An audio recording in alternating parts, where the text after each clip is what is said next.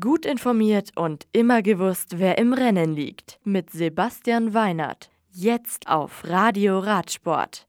Roglic siegt in Italien. Yates schnellster in Kroatien. Der Saisonabschluss steht vor der Tür. San Luca. Das mit der höchsten Kategorie dotierte Rennen, Giro dell'Emilia über 207 Kilometer, geht an Primoz Roglic von Jumbo Visma. Der Slowene setzt sich bei der 102. Austragung gegen die beiden EF Education First Fahrer Michael Woods und Sergio Ikita durch. Das Rennen der Damen über 98 Kilometer entscheidet Parkhotel Falkenburg-Fahrerin Demi Wollering für sich. Elisa Longoborghini von Trek Segafredo und Nikola Noskova von Bila Pro Cycling kommen auf die Plätze. Platak die fünfte Etappe der Kroatien-Rundfahrt über 138 Kilometer, einem 14 Kilometer langen Schlussanstieg und einer Bergankunft auf 1115 Metern gewinnt Adam Yates von Mitchelton Scott.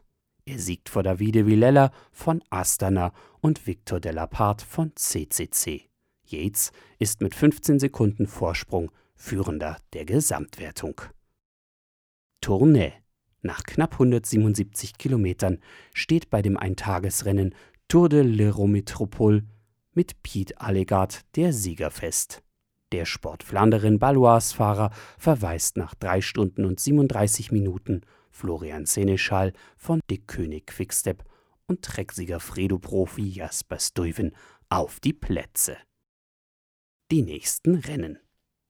Das nächste Profirennen steht am Sonntag auf dem Programm. Das 24. Gran Premio Brunswick Heli geht über knapp 200 Kilometer und endet mit neun zu durchfahrenden Runden.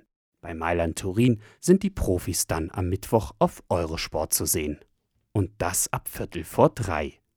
Am Donnerstag folgt dann Il Grande Piemonte mit Ziel in Santuario di Europa, ehe am Samstag mit der Lombardei-Rundfahrt das letzte World Tour Rennen der Saison auf dem Programm steht. Das Radio für Radsportfans. Im Web auf radioradsport.de